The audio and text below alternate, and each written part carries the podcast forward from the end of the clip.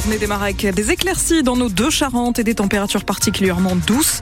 10 à 12 degrés ce matin et cet après-midi ce sera plus que doux puisqu'on attend 16 à 20 degrés pour les maximales. On y revient d'ici quelques instants. Bonjour Catherine Berchetsky. Bonjour Chloé Bidet, bonjour à tous. Un homme empêché de voir son père mourant dans l'île de Ré. L'affaire avait fait euh, grand bruit, souvenez-vous, c'était en avril 2020 en plein confinement. Un vigneron venu du Loir-et-Cher pour se rendre au chevet de son père avait été empêché par les gendarmes d'entrer dans l'île de Ré pendant le confinement donc. Après presque deux ans de bataille judiciaire, l'homme a finalement réussi à faire condamner l'État pour faute lourde Stéphane Paris.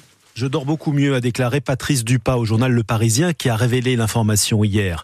Depuis avril 2020, ce vigneron du Loir-et-Cher s'interrogeait.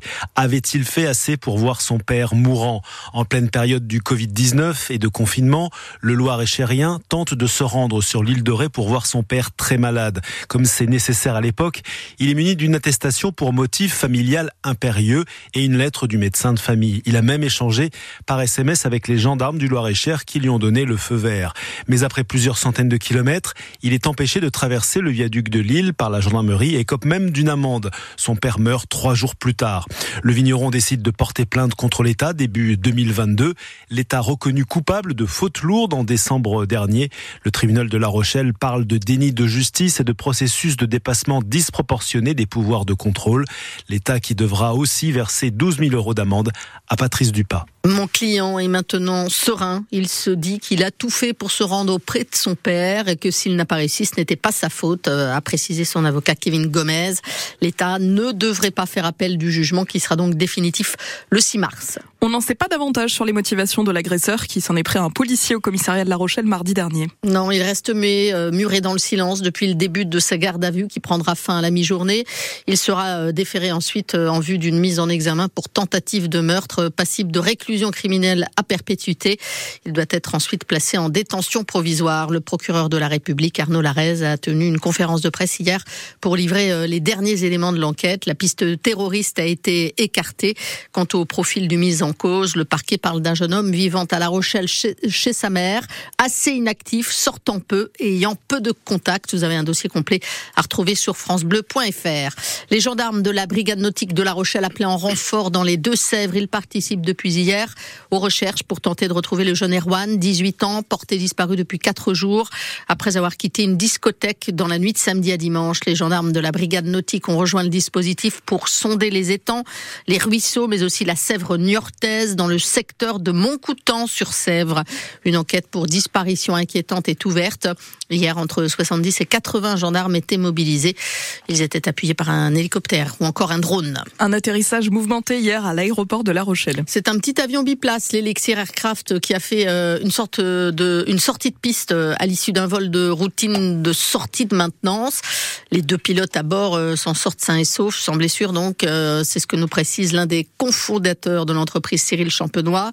L'avion est lui quasiment intact. Seul son train d'atterrissage avant est cassé. Elixir Aircraft est une entreprise innovante implantée sur l'aéroport de La Rochelle.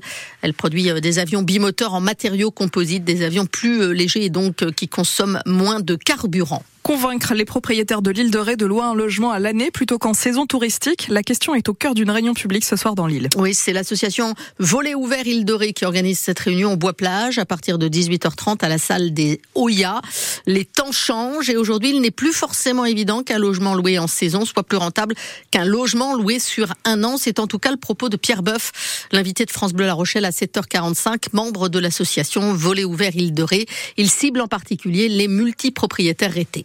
Quand on y regarde de plus près, il faut voir un peu euh, quand on a payé euh, Airbnb, quand on a la conciergerie, quand on a maintenant euh, des augmentations des taxes d'habitation, quand on a ben, Internet, tous les abonnements à, l'eau, électricité et compagnie.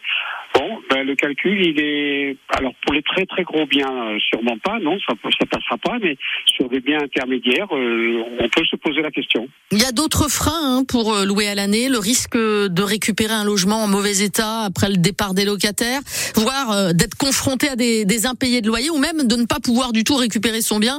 Ça fait partie des arguments euh, contre la location à l'année. Ça fait effectivement partie des arguments. Alors Par rapport au, loyer, bon, il y a un certain nombre de garanties qui se mettent en place, comme par exemple la garantie Visa, qui sera présentée justement ce soir. Et après, effectivement, c'est des risques. Mais bon, tous les locataires à l'année ne sont pas forcément des mauvais locataires. L'invité de France Bleu à Rochelle a retrouvé en intégralité sur francebleu.fr et l'application ici par France Bleu et France 3. La réunion publique de ce soir se tient donc à 18h30 à la salle des Oyas au Bois-Plage dans l'île de Ré. Attention si vous devez prendre le train.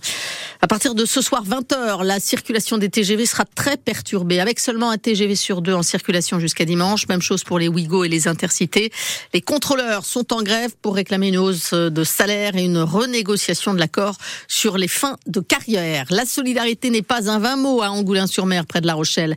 Une cagnotte a été lancée pour venir en aide à un maraîcher, Noël Michaud, producteur bio de la ferme au fil du grain. Il a perdu 40 000 pieds de poireaux pendant les intempéries et comble de malchance, son tracteur vient de lâcher.